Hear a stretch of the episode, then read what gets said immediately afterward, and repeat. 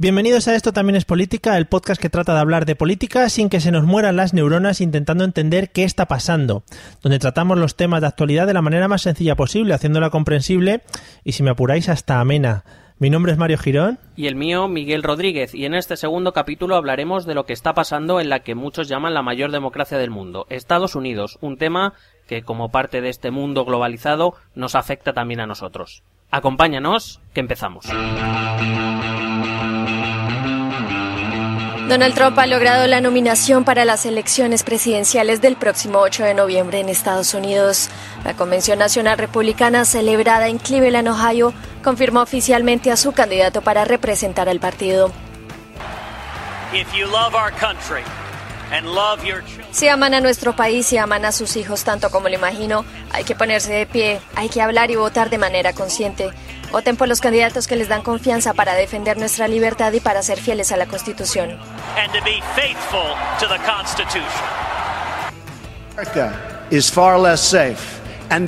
Estados Unidos es un lugar mucho menos seguro y el mundo es mucho menos estable que cuando Obama tomó la decisión de poner a Hillary Clinton a cargo de la política exterior. Derrotémosla en noviembre. Let's review. Antes de su nombramiento en 2009, el Daesh ni siquiera estaba en el mapa. Hillary, ISIS was not even on the map.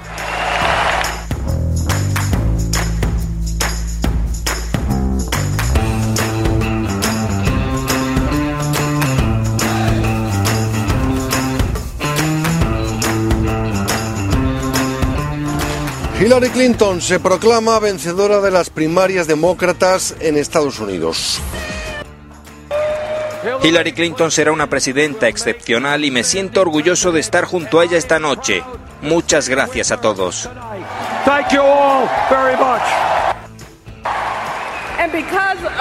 Y es gracias a Hillary Clinton que mis hijas y todos nuestros hijos e hijas hoy en día dan por hecho que una mujer puede ser presidenta de Estados Unidos.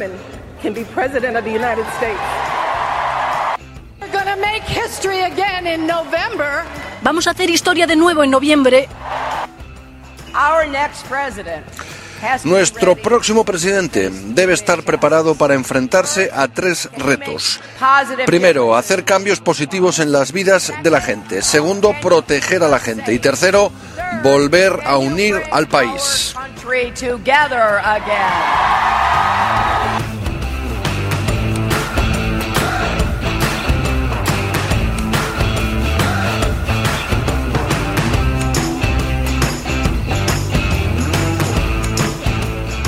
Bueno, bienvenidos de nuevo a esta aventura que comenzamos hace poco para hablar de política un poco más comprensible y para que la gente normal como nosotros, bueno, entre comillas, pudiera entender estos temas políticos. Y yo creo que más o menos lo hemos ido consiguiendo, ¿no? Bueno, de momento parece que sí, pero bueno, era solo el primer capítulo, vamos a ver cómo seguimos desarrollando esta aventura, como la llamamos no vamos a tirarnos a la piscina. Como ya dijimos en el primer episodio, si queréis poneros en contacto, pues eh, Miguel os va a decir ahora amablemente los métodos de contacto que todavía no me, no me he aprendido. No, tú con calma, ¿eh? Así vale. para 2017 esperamos que ya sí.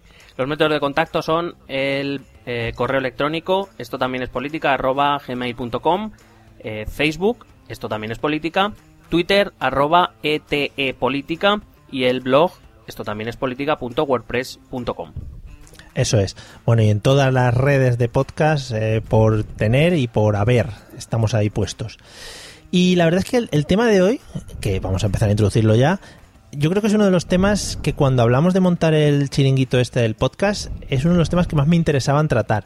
Más que nada porque no tengo mucha idea de cómo va el asunto allí y me resultaba como muy extraño eh, o que con muchas diferencias con respecto a lo que vivimos aquí en España. Así que si te parece, eh, introdúceme el tema, el tema de hoy, con calma. Bueno, para empezar te diré que yo cuando algo conocía de Estados Unidos, pero empecé a adentrarme a bucear mucho más a raíz del blog precisamente y he de reconocer que me he vuelto muy friki porque me parece todo súper interesante. Porque ¿Sí? sí, porque es como Estados Unidos es, pues eso, la mayor democracia del mundo que la llaman, está todo muy, muy idealizado y si bien es verdad que considero que hay muchas cosas positivas que podríamos trasladar de alguna manera aquí. También hay otras que son menos conocidas y que, bueno, harían dudar a cualquiera de si realmente es la mayor democracia del mundo. Entonces, me parece un tema súper interesante. Pues eh, nada, vamos a ello. A ver si me, me, pillas a mí también y me vuelvo un Tiber de Estados Unidos. Sí, eh, o algo así. Vamos, vamos a intentarlo. bueno, básicamente el tema de Estados Unidos es que eh, el 8 de noviembre tiene elecciones presidenciales. Van a elegir al sucesor de Barack Obama. Y bueno, aunque no vamos a entrar en este capítulo en, el, en lo que es el sistema electoral o cómo, cómo funciona la elección en sí, que espero este podcast continúe hasta entonces y podamos hacer un capítulo dedicado a esto. Esperemos. Eh, pero por el momento basta saber que, bueno, ya es rara la persona que no sabe que existen dos candidatos con opciones reales a llegar a la Casa Blanca, que son Donald Trump y Hillary Clinton. Mm. Y la verdad es que es un tema muy interesante porque la elección de uno u otro, eh, mm, como decía al principio, nos puede afectar no solo a nosotros, a, Europa, a Asia, a todo el mundo en general. Es la mayor potencia del mundo y la elección de uno u otro puede eh, hacer que, la dirección en la política internacional estadounidense cambie de rumbo o se mantenga más o menos en el que está, con lo cual eh, cuidado a, a, quién eligen los estadounidenses porque, porque nos puede eh, afectar mucho. Sí, realmente hacer no podemos hacer mucho porque votar todavía no podemos votar en Estados Unidos, pero sí que estar pendientes de lo que sale para hacia un lado o hacia otro. Sí, es, es eh, una de esas injusticias del mundo, ¿no? Que el líder del mundo solo lo eligen los 350 millones de estadounidenses y no podamos votar los demás, aunque nos afecte también directamente. Eh, como te he dicho, hay dos candidatos con eh, opciones reales de llegar a la Casa Blanca. Uno sería Hillary Clinton, es la candidata del Partido Demócrata. Y bueno, básicamente su, su política internacional, aquello lo que nos podría afectar un poquito más, eh, y en su política comercial, eh, es, es bastante, sería bastante continuadora de, de, Barack Obama, o sea, más o menos las cosas seguirían por el camino, por el camino que vamos. La Unión Europea sería uno de los socios importantes de Estados Unidos, más o menos las cosas seguirían más o menos igual. Pero existe la posibilidad de que a la Casa Blanca llegue Donald Trump, que es el candidato republicano, que es eh, prácticamente sería darle la vuelta eh, como un calcetín al, a, la política internacional, a las relaciones internacionales en el mundo. Es, es una, un candidato que es muy de una economía muy proteccionista, por ejemplo, eh, ya ha dejado ver que, que, derogaría los tratados de libre comercio que ya ha firmado, por ejemplo, con Canadá y con México o con, eh, o con el Pacífico. Y eh, recuerdo que, que, Estados Unidos y la Unión Europea están negociando un, un tratado similar. Eh, es em, un candidato muy racista, o por lo menos lo son sus declaraciones, con todo lo que eso conlleva. Eh, es un candidato que ve con simpatía a Rusia eh, y a Vladimir Putin, lo cual eh, sería un cambio radical. No solo, no solo porque, o sea, en realidad sí resulta gracioso porque es como... Hombre, sí, contando la historia general de Estados Unidos, que nunca se han llevado muy bien. Claro, claro. o por ejemplo, eh, Donald Trump es una persona también que cambiaría completamente la política de, Estados Unidos en Oriente Medio, de intervención en Oriente Medio, por ejemplo, en la guerra de Siria, en Irak o en Afganistán o en Irán. Por ejemplo, sabéis que, sabes que Barack Obama eh, dio un visto bueno a un tratado con Irán, más o menos para regular los programas nucleares, etcétera. Bueno, eh, si fuera por Trump, eh, bueno, si fuera por Trump, de hecho, alguna bomba atómica se lanzaría, eso estoy casi convencido. Pero vamos, está, ese tratado... Está deseando, llegar a, está deseando llegar a la Casa Blanca, a ver dónde está el botón de la bomba, que voy a empezar aquí yo a, eh, Rite, rite, que dirían. Eh, riete, pero hace poco leí en, no sé si fue en el Washington Post o no sé en qué medio, que lo primero que hizo cuando se reunió, se supone, con sus asesores militares, porque una de las funciones del presidente es que se convierte en comandante en jefe de los ejércitos estadounidenses, una de las primeras cosas que preguntó es, ¿por qué no hemos usado más armas atómicas? Eso es lo primero que preguntó, entonces si eso es lo primero que pregunta, pues... Bien, vamos, sí. A ver a quién le damos el botoncito. Bueno, a quién le dan, que nosotros no podemos hacer nada, como bien has dicho. Sí, al final el señor Trump ha destacado mucho durante la campaña electoral y tal por el tema de ser tan polémico, tan mediático y que no se le conoce solo de ahora, que ya viene de esto de atrás. Sí, lo, lo o sea, una de las cosas más graciosas es que en realidad aquí a Europa nos llega, digamos ya, lo, lo más escandaloso. Es decir, cuando le dice a una periodista que le hace una pregunta incómoda que lo que sale de su boca son, pues básicamente es, su furia eh, menstrual, ¿sabes? O cosas así, o que quiere, o que quiere levantar un muro eh, que, que, sea toda la frontera con México y que además lo van a pagar los mexicanos. ya no es solo eso, que es lo que nos llega, sino que, que si, que ya te digo, como me he vuelto un poco friki, más o menos sí que sigo con cierta asiduidad los medios norteamericanos, o sea, es que es raro, rara la, la conferencia de prensa, la entrevista o, las declaraciones en la que no suelta perlitas que, que, son para, son para leerlas, eh, pero, pero con tranquilidad. Bueno, como ya hemos hablado, si eso algún día hacemos un episodio especial sobre el señor Donald Trump. Donald Trump se merece un capítulo solo para él. Ya te lo digo que nos da para media hora o una hora si nos ponemos con calma. Larga. Con calma. bueno, eh, bueno, pues vamos a seguir un poquito con el tema de las elecciones estadounidenses, en qué consisten y cómo, cómo se monta allí el chiringuito. Bueno, básicamente también me gustaría recordar que esto es algo que sí que no nos llega mucho, eh, que además de la elección a presidente de los Estados Unidos, que obviamente es muy importante, también se celebran elecciones legislativas, es decir, también se renueva eh, se renuevan las dos cámaras estadounidenses, tanto la Cámara de Representantes, que sería un poco parecido a nuestro Congreso de los Diputados, como el Senado. Entonces, en la Cámara de Representantes, para que la gente sepa lo que es, eh, su, su, función es representar a la población. ¿Vale? O sea, eh, muy bien elegido el nombre. Sí. O sea, han sido muy coherentes. Sí, es, es, una cámara que se renueva cada dos años. O sea, no, no, no, tienen un, un, mandato de cuatro como aquí, sino solo de dos. Eh, su presidente se supone que es la segunda autoridad del país después del, del presidente de la, de la República Federal. Actualmente es, es, importante, y, si hablamos de Trump, cuando hablemos de Trump, hablaremos de él. Actualmente el, el, speaker, que es como lo llaman allí, se llama Paul Ryan, es uno de los, eh, de los hombres más fuertes dentro del Partido Republicano y ya te digo yo que no se llevan nada bien. De hecho, Paul Ryan está haciendo campaña para ser elegido otra vez congresista. Eh, y, y, Trump hasta ayer no le dio su apoyo. O sea, que, es, que es como, muy bien, te estás buscando tú la ruina ahí con, con los propios miembros de tu partido. Ya, está feo. Eh, esto es bueno, en la, en la Cámara de Representantes es difícil, eh, por un jaleo que tienen a la hora de distribuir los, los distritos electorales, es muy difícil que los demócratas consigan una mayoría. Lo previsible es que ahí eh, la Cámara quede en manos de, de los eh, de los republicanos. Pero en el Senado las cosas sí que pueden cambiar. A día de hoy, por ejemplo, Barack Obama está gobernando mientras las dos cámaras eh, mm. son republicanas, están en manos de los tienen mayoría republicanas. De hecho, no sé si te acuerdas, hace un par de años hubo casi un hubo, suspensión de pagos, eh, se paralizó toda la administración estadounidense durante dos semanas porque el presidente y las cámaras de representantes que estaban en manos republicanas no se pudieron poner de acuerdo, no se ponían de acuerdo sobre el techo de gasto. Eh, Barack Obama solicitó que le dieran más dinero y la Cámara de Representantes decían que no. Que quitara uno de sus programas, que era el famoso Obamacare, del que luego hablaré brevemente, y que lo quitara y que sacara de ahí el dinero. Claro, Obama decía que no. Entonces, durante dos semanas en Estados Unidos los funcionarios no fueron a trabajar porque no, porque estaba toda la administración federal cerrada, porque no, porque las cámaras no le daban eh, el dinero a, a, Obama. Al final llegaron a un acuerdo y bueno, le dieron un, extra, digamos, de presupuesto a cambio de, reducir partidas en otros, en otros ámbitos. entonces, digamos que todo ese sistema sería un poco más saludable, ¿no? Al final de lo que vivimos nosotros aquí, eh, allí al final tienen que negociar y llegar a acuerdos para poder llevar adelante leyes o, como comentas, este tipo de cambios, este tipo de cosas. Eh, bueno, saludable tiene sus pros y sus contras. Em, ah. Es difícil encontrar un sistema, bueno, es difícil, hasta el momento no se ha conocido si un sistema político perfecto.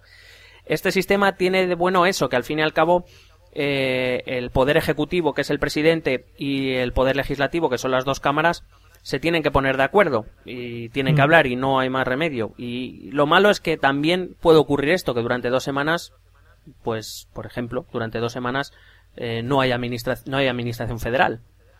Porque no se ponen de acuerdo. Eso es un, fenómeno que en política se llama cohabitación, en el cual pues un poder está en manos de unos y el otro poder está en manos de otros y no se ponen de acuerdo. Eh, no querría yo imaginar ahora, por ejemplo, si el presidente fuera Rajoy y las cámaras estuvieran en manos del PSOE, pues llevábamos parados siete años. O, ya, me imagino. Que yo no doy mi brazo a torcer, yo tampoco, beca, pues nada. Claro, por ejemplo, esa es una de las diferencias con España y, con eh, prácticamente todos los sistemas europeos nuestro sistema se llama, es un sistema parlamentario que se llama, y básicamente aquí el gobierno es elegido a través del Parlamento. Es decir, nosotros elegimos al poder legislativo y él elige al poder ejecutivo. Mientras que en Estados Unidos eh, sigue un, sistema que se llama presidencialista por el cual las cámaras son elegidas mediante una votación y mediante otra separada al, al presidente. Mm. Bueno.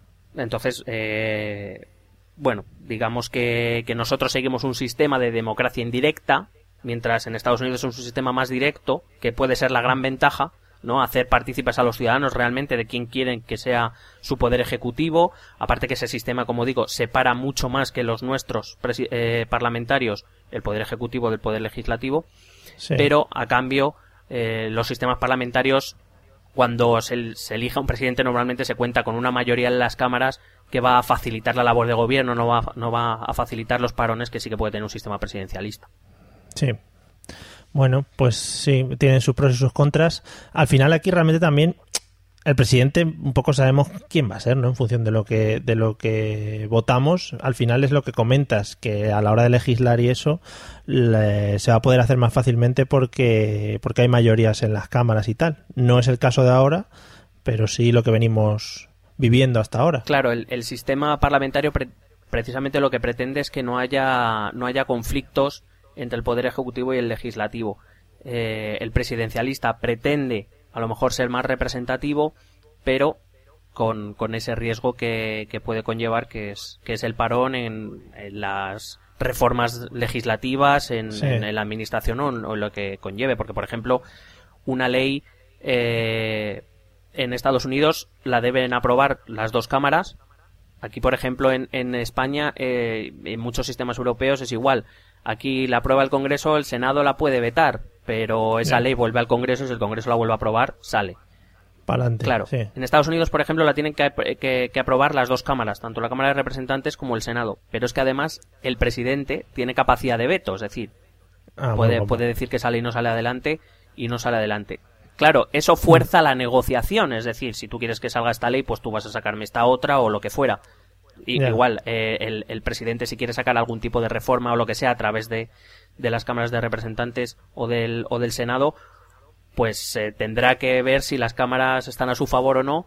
Y lo que pasa es que también eh, es interesante saber que este es el, si te acuerdas en el primer episodio hablábamos de, te comentaba que en los países anglosajones esto de la disciplina de partido como como que, a ver, por ejemplo, en Gran Bretaña está aceptada, pero no siempre. Es decir, el hecho de que en momentos puntuales eh, los diputados eh, o senadores mm, sí, que pueden ir por libre. Claro. En Estados Unidos es todavía más radical. De hecho, las disciplinas de partido casi no existen. Allí, eh, a ver, lo normal es que simplemente por ideología ante hmm. una ante una propuesta pues lo normal es que la mayoría de republicanos voten igual y la mayoría de demócratas voten igual pero siempre hay diputados eh, perdón, congresistas o senadores que están dispuestos a negociar o a cambiar su voto si realmente consiguen modificar algo o porque están de acuerdo con esa ley, porque no responden tanto a esa disciplina de partido. Entonces, es un sistema muy interesante que yo creo personalmente que aquí, por ejemplo, ahora mismo en España no funcionaría.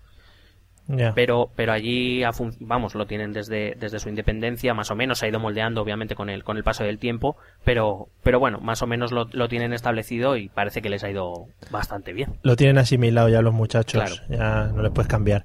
Eh, cuéntame una cosa, a mí hay una cosa que me llama mucho la atención de todo esto de las elecciones de Estados Unidos, y ya te lo he comentado un par de veces, creo, eh, es el tema de, creo, es el tema de si las elecciones son, como dices, ¿cuándo has comentado? ¿En noviembre? El 8 de noviembre. Si son el 8 de noviembre, ¿por qué llevan tanto tiempo haciendo campañas, moviéndose de un lado a otro, haciendo votaciones, que si este estado, que si el otro, todo ese lío?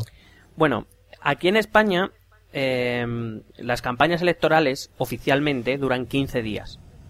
Eh, básicamente porque desde el decreto de convocatoria de elecciones tienen que pasar, no sé, son 54 días, ahora me pillas, pero vamos, eh, no, llega a dos meses desde el decreto de convocatoria.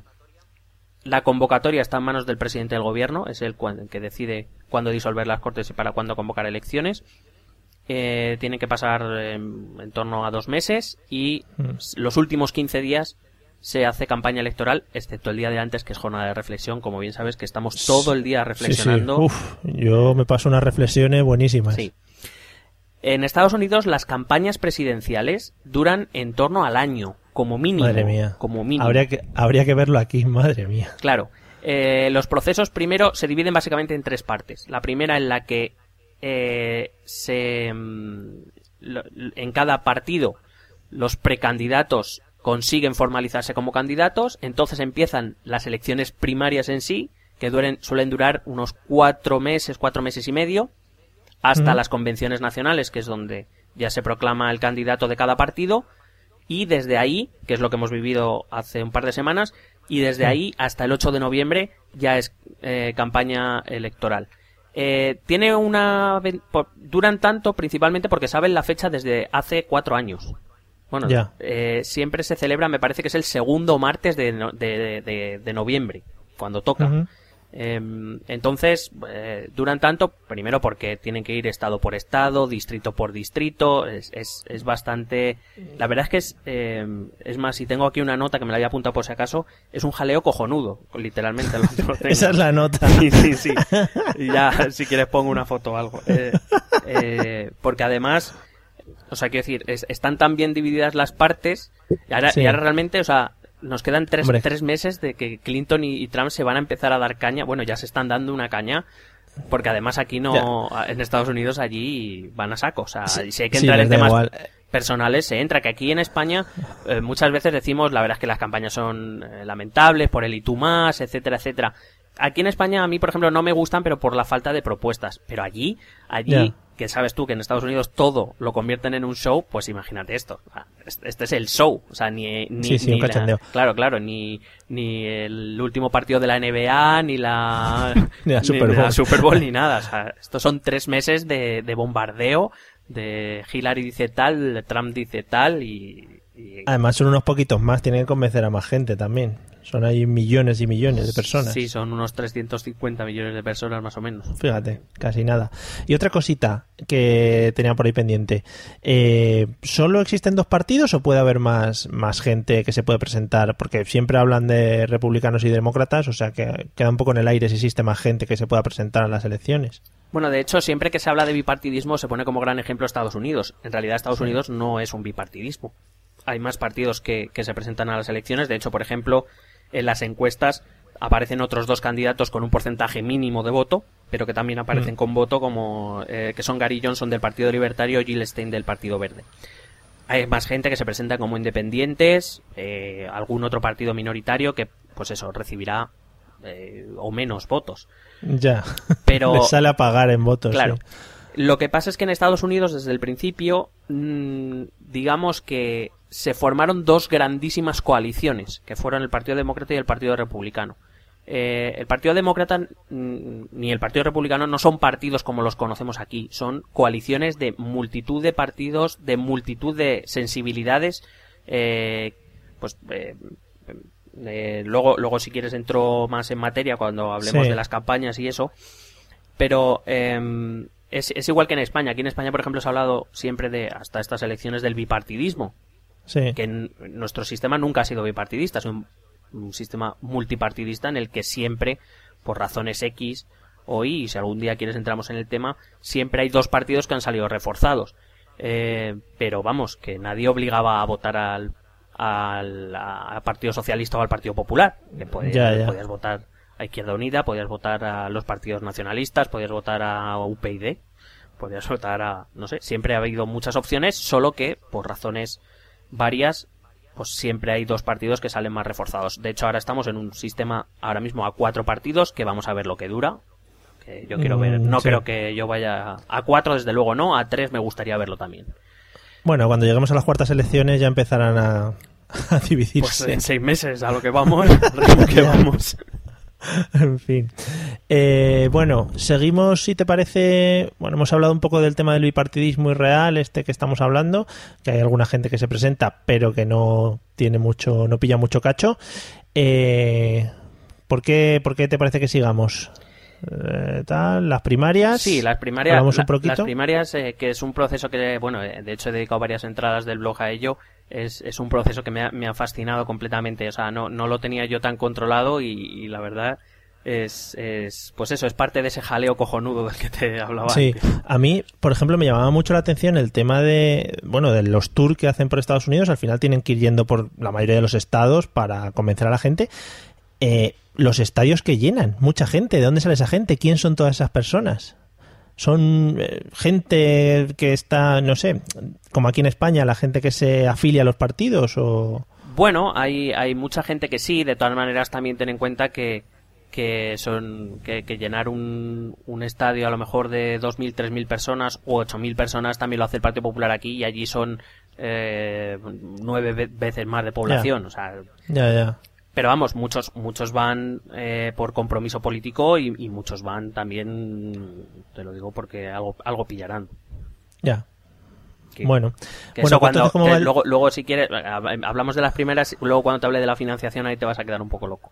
Vale, estoy deseándolo. Venga, vamos a hablar del tema de primarias. Bueno, pues eso. Eh, por ejemplo, una de las preguntas que más me suelen hacer cuando hablaba de esto es quién vota en las primarias. Hmm. Eh, el sistema es bastante curioso como te he dicho antes, los, los partidos republicano y demócrata no son partidos en sí, son grandísimas coaliciones. Eh, entonces, cada partido en cada estado decide cómo son sus primarias. Por ah, ejemplo, sí, claro, o sea, eh, hay combinaciones mil. es que seguir, las, las primarias es complicado, o sea, es casi mejor irte a, a las páginas donde te explican hoy ha habido caucus en Iowa y esto han hecho los republicanos y esto han hecho los demócratas porque no no es uniforme. O sea lo que se hace en Iowa no se hace eh, se hace diferente en Florida y se hace diferente en California. O sea no, entonces es un jaleo monumental. Em, lo que pasa en, en, las primarias lo que se eligen no es tanto candidatos sino lo que se eligen son delegados. Delegados que irán a esa convención nacional de la que te hablaba antes que es lo que ha ocurrido hace dos semanas y que votarán. Allí votarán quién, quién será el candidato. Ah, ya, ya, ya. Eh, entonces, por ejemplo, los republicanos eh, suelen utilizar, suelen mezclar dos tipos de, de, elecciones, que son las primarias, en las cuales pues se hace una votación y conforme al porcentaje de votación, pues se dan X delegados a uno, X delegados a otro, de los que se reparten. Y mm. luego está una cosa que me, que me ha fascinado profundamente, que es lo que, que llaman el caucus. El, el caucus es, se encierran en, eh, digamos, en un territorio, pues ya se han elegido claro, no van a ir todas las personas. Pero se eligen como muchas personas, muchos delegados de cada distrito, se encierran en una habitación, se ponen a discutir. Así, o sea, a, lo bravo. Y, y, en un momento dicen votación. Y se dividen en esquinas. O sea, los que quieran a Trump que se vayan a esa... Y van contando, o sea, me parece fascinante. O sea, es, es como una, como una asamblea. Como una asamblea en el que en un momento dado pues a las esquinas, o, eh, como el juego, es una mezcla entre una asamblea y el juego de las sillas musicales. Es, fabuloso, o sea, me parece fantástico y algún día me encantaría ir a un caucus de estos. Estaría guapo además que les diesen un tiempo. Eh, durante estos cinco segundos tenéis que ir a la esquina, entonces la gente corriendo, bueno, hubiera choques. A eso da para un programa de televisión. Claro, no, pero sí, sí pero eh, o sea el gran la gran prima el gran caucus del verano podrían llamarlo. Y soltar un toro ahí o algo. una vaquilla. Ya lo estoy viendo hay que patentarlo que no nos lo quiten. Y luego luego además los republicanos tienen en algunos estados tienen eh, esto solo lo tienen los republicanos tienen un sistema que es el winner takes all. Es decir eh, si se presentan, por ejemplo, ha habido hasta ocho candidatos en las primarias republicanas, pues el que gane se lleva a todos los delegados de ese sitio. Así no se comen la cabeza. Claro. Sí, sí, aunque sea, aunque sea con un voto más, ya está. Estos dentro de nada se van a jugar al póker en Las Vegas, ¿eh? En una de estas. Bueno, pues como dejen a Trump, ya te lo digo yo, que te organiza el negocio. bueno, entonces llegan los delegados, eh, representantes que han elegido cada uno de los estados, a la convención esta que hacen de cada uno de los partidos, ¿no? Sí, eh, déjame que te diga antes que, por ejemplo, en los republicanos es más extraño. Eh, bueno, para votar en primarias te tienes que registrar. O sea, se abre un registro hasta, me parece, una semana antes. Bueno, en los caucus puede ser hasta la hora de antes. Que es que eso me parece fascinante. que un día, me aburro, pues me voy al caucus a tomar viento. Y puedes ir con puño americano. y, y en los republicanos lo normal es que solo, eh, cuando tú llegas al registro, te tienes que registrar como republicano, como demócrata o como independiente. ¿Vale? Lo normal es que los republicanos solo dejan votar a aquellos que se han registrado como, como simpatizantes republicanos. Alguna vez dejan a los independientes, pero no es lo normal. Los, los demócratas, por ejemplo, sí que tienen incluso alguna en la que lo abren a gente que ni se ha registrado. O sea, no necesitas ni registrarte, lo abren a todo el mundo y allí va al, al a donde estén las, las urnas demócratas y puede votar quien quiera. Eh, incluso los que se han, eh, se han registrado como republicanos o, como sea lo normal es que lo hagan los que se han registrado como demócratas no es eh, tampoco anormal que, que abran a los independientes pero entonces se podría dar que yo puedo ser del otro partido o seguir la ideología del otro partido, ir a votar en otro sitio, boicotear un poco, ¿no? Sí. sí, pero claro, pero la, la cuestión de, de, eso es que em, esto suele hacerlo, el Partido Demócrata suele hacerlo en estados que considera perdidos. Ya. Entonces, eh, simplemente lo que están haciendo con eso es medir qué candidato de los suyos, de los que están en primarias, pudiera dar guerra en esos estados. Ya. Pero eh, ya te digo que eso se suele hacer en, estados donde eh, cuando lleguen las presidenciales los son estados que dan por perdidos. Vale, vale. Los demócratas no tienen los winner takes all, pero tienen una cosa que se llaman superdelegados. que ya solo el nombre me parece brutal. Hombre, buenísimo. Yo soy delegado, yo soy superdelegado. Eh, cuidado. la diferencia está en que los delegados elegidos em, tienen, en teoría, bueno, sí, tienen obligación de votar a aquel candidato por el que ha sido elegido, mientras que los superdelegados son elegidos por los, por los aparatos de los distintos partidos en los estados y ellos tienen libertad de voto. Es decir, es la manera que tiene el aparato eh, demócrata, digamos, de canalizar un extra de votos al candidato que más quiera. De hecho, la inmensísima mayoría de los superdelegados en esta, en estas primarias han ido a Hillary Clinton claramente, porque eh, era la candidata del Partido Demócrata, eh, vamos, antes que Sanders mil veces. Y, luego lo que decía es que tienen que ir por todos los estados. Eh, por ejemplo, el número de delegados que se reparte, en teoría, bueno, va ligado a la población que tiene ese estado. Es decir, estados como, como por ejemplo California o Texas, que son muy poblados, reparten siempre una gran cantidad de delegados, tanto en el lado demócrata como en el republicano. Pero los partidos eh, cambian ese número, lo, matizan, digamos, porque no es que de repente California, si veo que no me va a ser favorable, pues reparte dos delegados, no es eso.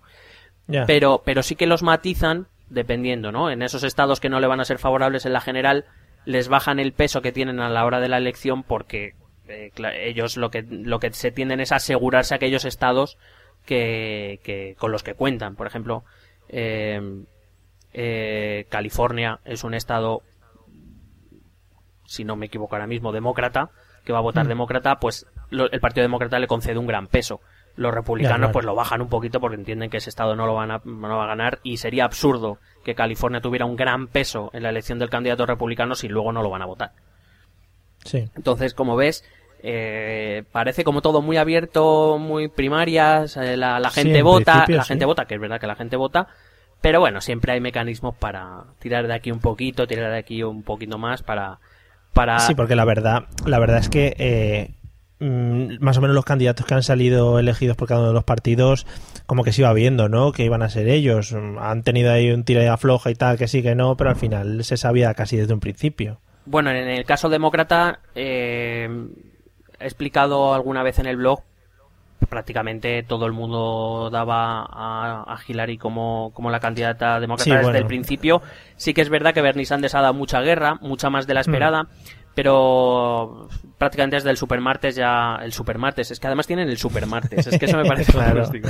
claro, joder. El supermartes básicamente es el día que más eh, primarias se celebran a la vez en distintos estados. Este, este año me parece que fueron en, 11 en el demócrata y 13 en el republicano a la vez, el mismo día. Entonces es como carrusel deportivo, pero, pero de las primarias. Eh, desde las primarias que ya salió muy reforzada. Vamos, eh, había mucho interés, por ejemplo, en, en, las izquierdas de Europa, que se viera Bernie Sanders como que todavía tenía opciones, pero realmente las opciones nunca tuvo demasiadas. Eh, sin embargo, por ejemplo, el caso de Trump es diferente porque el establishment o lo que el, aparato nacional del, Partido Republicano no quiere y de hecho sigue sin quererle, pero se le ha tenido que comer a, Donald Trump. Y a Donald Trump lo que pasa es que le ha votado mucha gente y ni aun tirando de los hilos ha podido ha podido quitarlo de ahí. Entonces, eh, por eso digo que eh, al principio, por ejemplo, nadie daba un duro. O sea, hace un año nadie pensaba que Trump iba a ser el candidato republicano, porque además. Eso sí, se lo tomaron mucho a broma y en plan, ¿a dónde va este hombre? No, pero es que además, además si, si sigues un poquito el tema, es que Trump, eh, ¿qué te voy a decir? El 70% de los valores republicanos se los pasa por el forro. O sea, si, si tú preguntas a un estadounidense que te cuente algo del Partido Republicano, te, dirá cuatro, cinco, seis, siete cosas que los distinguen eh, de, los demás y que, son republicanos por esas cosas. Bueno, pues Trump se, se, se ha pasado por el forro cuatro o cinco claramente. La última ha sido, o sea, eh, no sé si lo habrás visto en los, en los telediarios, fue una, una pareja que perdió a un hijo en Irak y que su hijo era musulmán, un capitán, eh, bueno, pues Trump ha cargado contra esta familia. es que todos los generales retirados, eh, varios senadores republicanos, eh, es como, o sea, no, o sea, los republicanos si nos diferenciamos, o sea, si nos distinguimos por algo es que nuestras fuerzas armadas son sagradas. Es prácticamente lo que basamos nuestro poder y, aquí un muerto en, combate, o sea, es, es no sé cómo decir, es lo, es lo máximo que tenemos. Sí, sí, sí. O sea, ¿cómo te atreves, claro, cómo te atreves a, meterte con esta familia. O sea, es, es, impensable en un republicano. Pues, pues además, da, además da la sensación de que le da un poco igual el tema, ¿no? Que como que tiene muy claras sus ideales y le da un poco igual lo que piensen los demás. Pero también te digo que es lo que la ha llevado a la candidatura republicana. Es decir, de, momento le ha dotado de cierto éxito, pues parece comprensible que siga con su con su campaña de decir barbaridades y, de porque de momento le ha ido bien. Veremos. Bueno. De todas maneras también te digo que la campaña de Hillary no va a ser tan suavita como, como fue la de sus contrincantes en las primarias republicanas.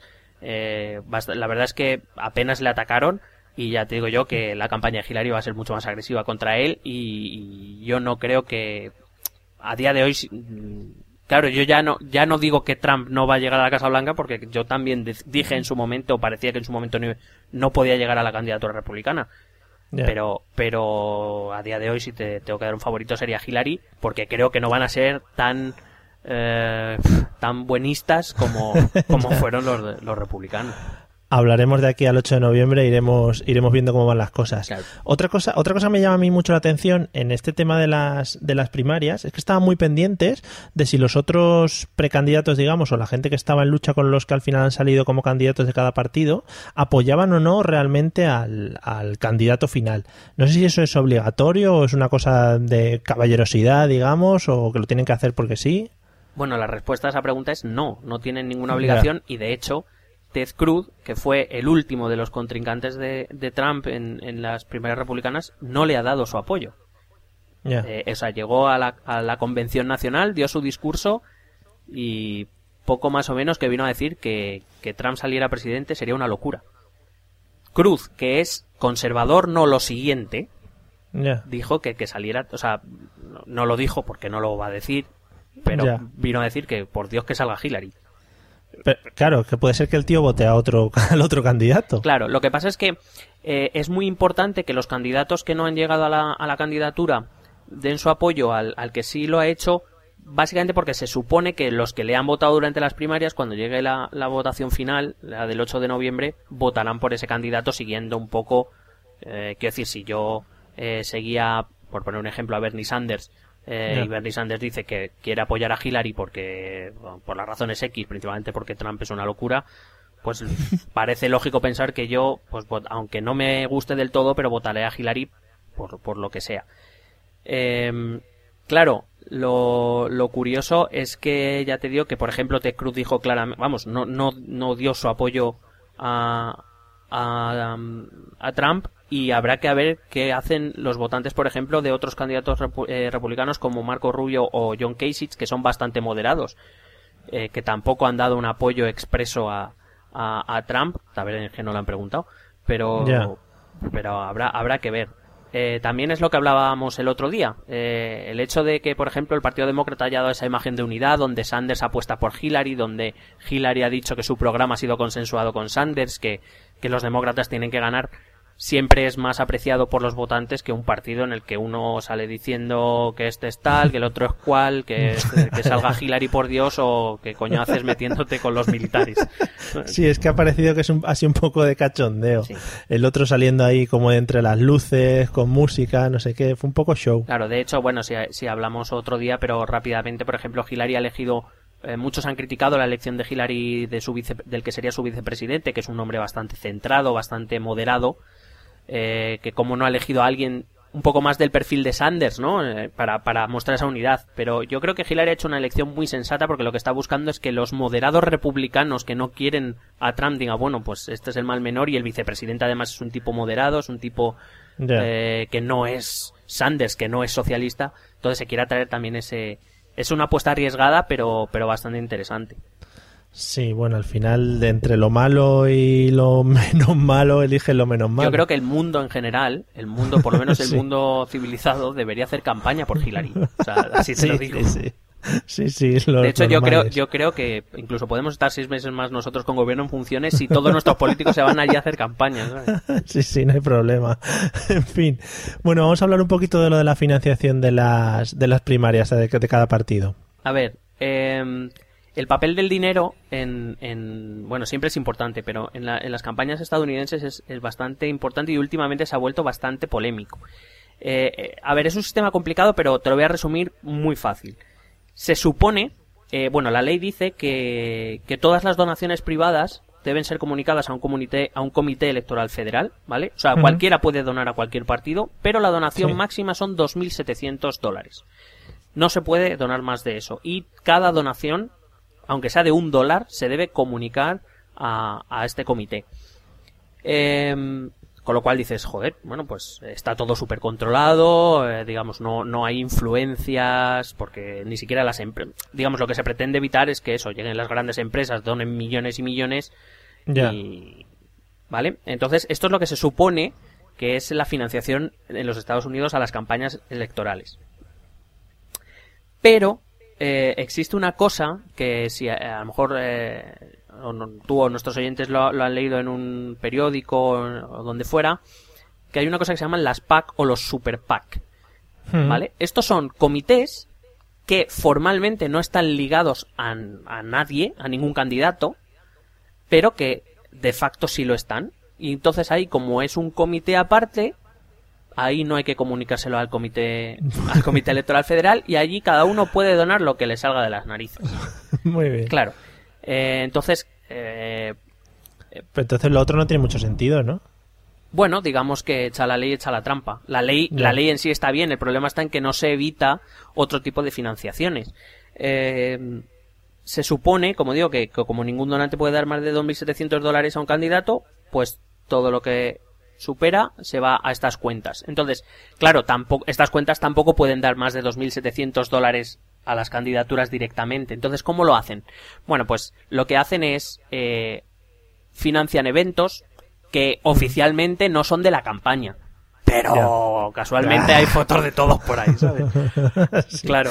Eh, por ejemplo, eh, em, se financia eh, la plataforma del Partido Republicano Demócrata en Iowa porque quieren organizar un evento de no sé qué y casualmente aparece el candidato. Ya. Porque estaba allí de vacaciones. pero porque, claro, pero porque es el. Pero que no tiene nada que ver. Ya, ya. Claro. Y habla de sus cosas, y pero sin nada que ver, ¿no? Claro. Eh, en principio es un acto, por ejemplo, del partido. Lo que pasa es que, bueno, ya va la candidata, pues ya habla de sus cosas. claro, ya que está, hombre. Y de hecho, esta, esta es la base, o sea, cuando se habla de que, eh, pues, eh, eh, Hillary Clinton ha recaudado 16 millones de dólares, o Trump, bueno, Trump ha causado su dinero, entonces tampoco. Ya, sí, bueno, a él le da un poco igual. Sí, pero por ejemplo, Cruz ha recaudado 12 millones de dólares, etcétera, o lo, que fuera, básicamente es, es a esto a lo que se refieren. Es decir. Pero entonces al final es como ir con unos patrocinadores, ¿no? Claro, que es donde actúan los famosos lobbies, esos, esos grupos de presión que, digamos, eh, pues lo que pretenden dando estas donaciones, no, bueno, aparte de simpatizar o no, porque Trump, por ejemplo, es un antiguo eh, financiador demócrata, mm. em, la, la, cuestión lo que pretenden es, digamos, bueno, yo te doy esta cantidad de dinero y ya cuando tú llegues a la presidencia de, del Estado, de, de la República, pues ya mírame, mírame con buenos ojos. Vamos haciendo cosas, sí, sí, sí. Claro. Bueno. Claro, por ejemplo, eh, Sanders eh, lo ha criticado mucho y de hecho la, inmensa mayoría de su financiación ha sido a través de pequeñas donaciones, es decir, a través de financiaciones legales. No, no digo que Sanders no tuviera algún pack que otro, que sí que lo tenía. Por ejemplo, tenía, eh, me parece que era el de las enfermeras de no sé qué estado, que por lo visto era un sindicato muy potente, pues bueno, creó así como una plataforma, ¿no? Este, este pack. Pero bueno, Em, la, cuestión está en que, que echa la ley, echa la trampa y como ves, no todo es tan bonito como parece en Estados Unidos. Joder, no, además eso tiene que ser un Harry luego ahí de gente metiendo pasta y queriendo pillar por todos los lados, que madre mía, me gustaría verlo aquí. Sí, por, por ejemplo, en Estados Unidos para la campaña presidencial los candidatos tienen derecho a pedir una subvención pública. Sí. Pero esa subvención pública que suele estar en torno a los 80, 90 millones de dólares, que ya me parece bastante, eh, se da con la condición de que no se acepte ni una donación privada más, ni siquiera estas de 2.700 dólares. Pero claro, los super PACs siguen funcionando. Ah, vale, vale. Claro, o sea, tú por eso no te preocupes. Por ejemplo, en España, cuando se habla de financiación, los partidos tienen tres métodos de financiación, que es subvención pública, ah. básicamente el 80%, por poner una media de la, del presupuesto de un partido político es subvención pública, que depende del número de diputados, de, de, senadores, etcétera. Más eh, luego tiene las donaciones y cuotas, mm. que eh, representa más o menos, dependiendo del partido, pero en torno a un 10%, y el otro 10% suelen ser créditos bancarios. Sí. Aquí en Estados Unidos créditos no se piden. Te, hace falta, los regalan. claro. hombre, te los regalan a cambio de, claro. Claro, claro, de que salgas con tu, su camiseta puesta. Eh, y luego cuando llegues a la Casa Blanca también. Claro. Eh, en fin, bueno, para ir, para ir terminando un poquito, vamos a hablar un poco de, así, a grandes rasgos, de diferencias entre los dos partidos predominantes en Estados Unidos. Bueno, eh, por ejemplo, me preguntan también si, si se podrían comparar los partidos de Estados Unidos y de España. Muchos suelen hacerlo, ¿no? Los republicanos es el PP y los demócratas es el PSOE. Bueno, no, no exactamente. Te he dicho antes que los partidos en, realidad son grandísimas coaliciones de, de, partidos más pequeños y de otras ideologías e identidades. y, y, es, digamos, acogen un rango tan amplio que es difícil eh, digamos aquí eh, es verdad que por ejemplo dentro del Partido Socialista puede haber diversas sensibilidades pero no muy alejadas unas de las otras. Ah, mientras que por ejemplo em, en el Partido Republicano pues van desde el centro derecha más moderado mm, de lo más moderado que te puedas encontrar van hasta el Tea Party que es lo más extremista que te puedas echar a la cara y todo está dentro del Partido Republicano. Eh, haciendo así un esfuerzo te podría decir que bueno más o menos los republicanos podríamos decir que son serían liberales conservadores en líneas generales digamos pues sí se podrían asimilar un poco al Partido Popular pero ya te digo que, que van a extremos mucho más extremos y que tienen más y que están más cerca del centro en muchas cosas que el Partido Popular. Y los demócratas más bien diría que están más o menos ocupando el espacio de mucha gente son los progresistas claro si los comparas con los republicanos sí son progresistas. Pero en realidad, eh, los aquí Partido Demócrata sería más o menos ocuparía el espacio ciudadano o el ala más, más moderada del PSOE. Son, son más liberales que progresistas, por decirlo de algún modo. Lo que pasa es que, claro, comparado con los otros, pues parecen parecen comunistas casi, ¿sabes? Madre mía. Bueno, eh, bueno, pues yo creo que ha quedado todo más o menos muy bien situado de momento, ¿no? Eh, no sé si te ha quedado algo por ahí a medias. Eh, no, porque si vamos a hablar más de este tema, pues ya me explayaré. ya te digo que es, que es un tema que, que, desde que lo he descubierto más en profundidad, pues me he vuelto bastante friki. Te podría contar mil cosas, pero vamos a dosificarlas. Es, lo que te iba a decir. Como de aquí al 8 de noviembre vamos a seguir la campaña de Estados Unidos, las que se líen o lo que vaya pasando, podemos ir contando diferentes cosas de aquí a, a, su, a su elección de presidente. Que por cierto, una última cosa. Eh, Obama está tan tranquilo, ¿no? Acabando, ya estará deseando pirarse. Obama está. Además, eh, es curioso porque Obama, que ha sido un presidente muy atacado en Estados Unidos, incluso dentro del Partido Demócrata, se está yendo como prácticamente como el mejor presidente de los últimos 20, casi, casi, casi me atrevería a decir desde Reagan. Que Reagan allí está muy bien considerado. Pues casi, casi, ¿eh? Porque eh, ahora resulta que todas las encuestas yo no sé si tendrá que ver con ver los candidatos que hay, porque Hillary, por, ejemplo, Hillary por ejemplo, es una política muy capaz, pero digamos poco empática, no tiene, no tiene ese, por ejemplo, su, su marido Bill Clinton tenía un don de gentes, ¿no? Como que, y Hillary, pues no, no lo tiene. Mm. Y la otra opción es Trump. Entonces es como, parece ahora que Obama es como, madre mía, ¿por qué no pueden darle cuatro años más a este tío? Claro, porque no se queda. Bueno, pues nada, seguiremos de cerca todo lo que pasa en Estados Unidos porque es muy interesante y es una cosa diferente a lo que estamos a lo que estamos acostumbrados aquí y lo daremos a conocer a todas las personas que nos escuchen. Hombre, por supuesto, y que no, si, si queréis eh, leer algunas entradas sobre las primarias que están publicadas en el propio blog, ahí podréis podréis seguir más o menos eh, cómo han ido las primarias y sí, porque se nos presenta la, la, la elección se nos presenta calentita, calentita. Muy rica. Eh, y si nos quieren escribir y eso, lo que has comentado al principio, si nos lo repites ya quedas, vamos, como Dios. Mm, hombre, tampoco aspira tanto, pero... eh, correo electrónico, esto también es política arroba gmail.com. Facebook, esto también es política. Twitter, arroba ETE política. Y en el blog, esto también es política.wordpress.com. Oye, pues qué guay. Eh, yo me voy, que creo que van a poner eh, reposiciones del Grand Prix y me ha entrado el mono cuando me lo has dicho. Pues yo voy, que va a empezar la final de tiro con arco. Ostras, qué bueno. Me, apasiona. Sí, nos vemos en el próximo episodio. Esperemos. Venga, hasta luego. Adiós.